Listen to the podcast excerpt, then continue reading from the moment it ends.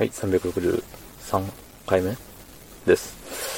えー、っとね、今日は、今日は仕事でしたね。うん。なあ、なんも、あれです。特に、いいことも悪いこともなく普通でしたね。うん。普通がどれだけありがたいことかっていうことですよ。うん。なんか、身に染みておりますね。そういう時はコメント読まないんですけど、なんだかね、最近、あれですよね、過去の発言が、何？問題になるケースがよくありますよね。なんか、なんだったっけ？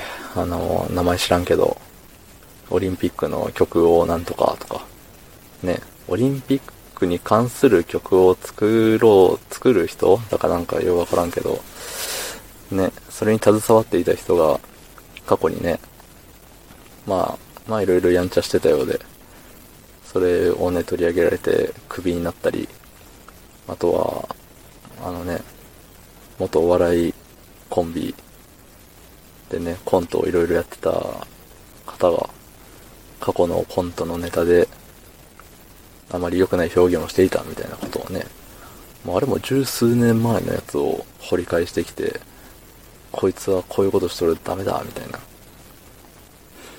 で、まあそれもね、クビになったりしてますけどね。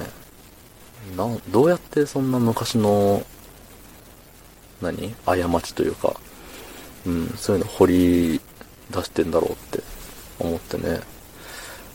みんな、ね、モグラのごとく、いろいろ掘ってるようですけど、掘れば掘るほど何か出てくるもんなんですね、人間って。うん。まあ、ね、有名人。まあ今でこそ有名な人ってやっぱりね、有名になるまでの間ね、いろいろと大変だったことがあると思うんですけど、ね、えそれこそ、何？その、まあお笑い芸人の方であったりすると、あの、笑ってもらうためにちょっと過激な発言をするとか、ちょっと過激な行動をするとか。うん。で、それでね、その場はなんか多少盛り上がって、お、よかった、これで売れるかもしれん、みたいな。うん。風に思ってたのかもしれないですけど、結局ね、それで、まあまた別のね、ことで、あのービッグになって、あ、これで俺もビッグになったぜって、ね、一安心というか、ね、まあ、なんだろう、やったーっていう気持ちでいたら、過去のそういうのを掘り返されて、またね、落ちていくっていう。なんか儚いものですよね。うん。人の夢と書いて儚いみたいなよく言いますけれども。いや、まさにね、大変ですね、みんな。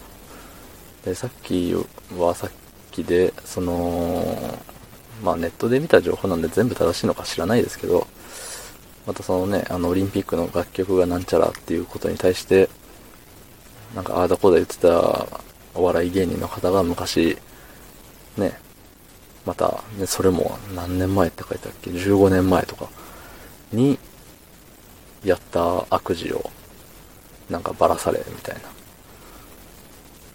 いや、よう、ね、10年以上前のことをよう掘ってくるなって思いますけどね。いや、僕の10年前ってなんだ ?15 年前ってなんだっていう。まあ多分学生だったと思うんですけど、まあ確かに、あもうなんだろう、いいことだけしてたわけじゃないですけど、まあ誰しもさ、何？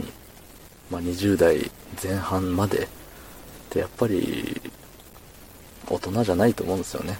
うん。だからそうやってね、人の道を外れたことをしてしまったりとかね、下手しい犯罪に手を染めてしまったりとか、まあいろいろあると思うんですけど、うん。別にそれがね、OK、しょうがないよね、OK、OK っていうわけじゃないけれども、ってなるとね、掘られて、過去を掘り返されて何にもない真っ白な人間っておるんかねって思うわけですよ。うん。それこそテレビに出てる人ってなんかおかしいからテレビに出てるわけじゃないですか。その、普通とは違うから出てるっていうか。めっちゃ普通な人ってテレビに出てないでしょ、だって。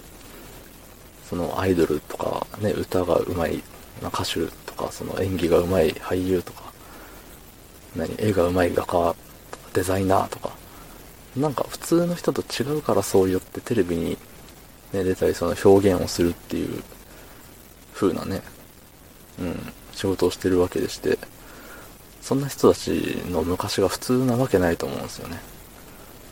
だから全員、いや本当に、あのうん、もう明日は我が身みたいな感じでみんな震えてるんじゃないかなって思いますね。うん。でもあの、すごい、ね、表裏がないプラス、ポジティブキャラみたいなね、あのオレンジの衣装がよく似合うお笑い芸人のね、あの野球の球投げるのが速い人とかはね、昔も平和だったなと思いますけどね。はい。ということで、昨日の配信を聞いてくれた方、いいねをしてくれた方、ありがとうございます。明日もお願いします。はい、ありがとうございました。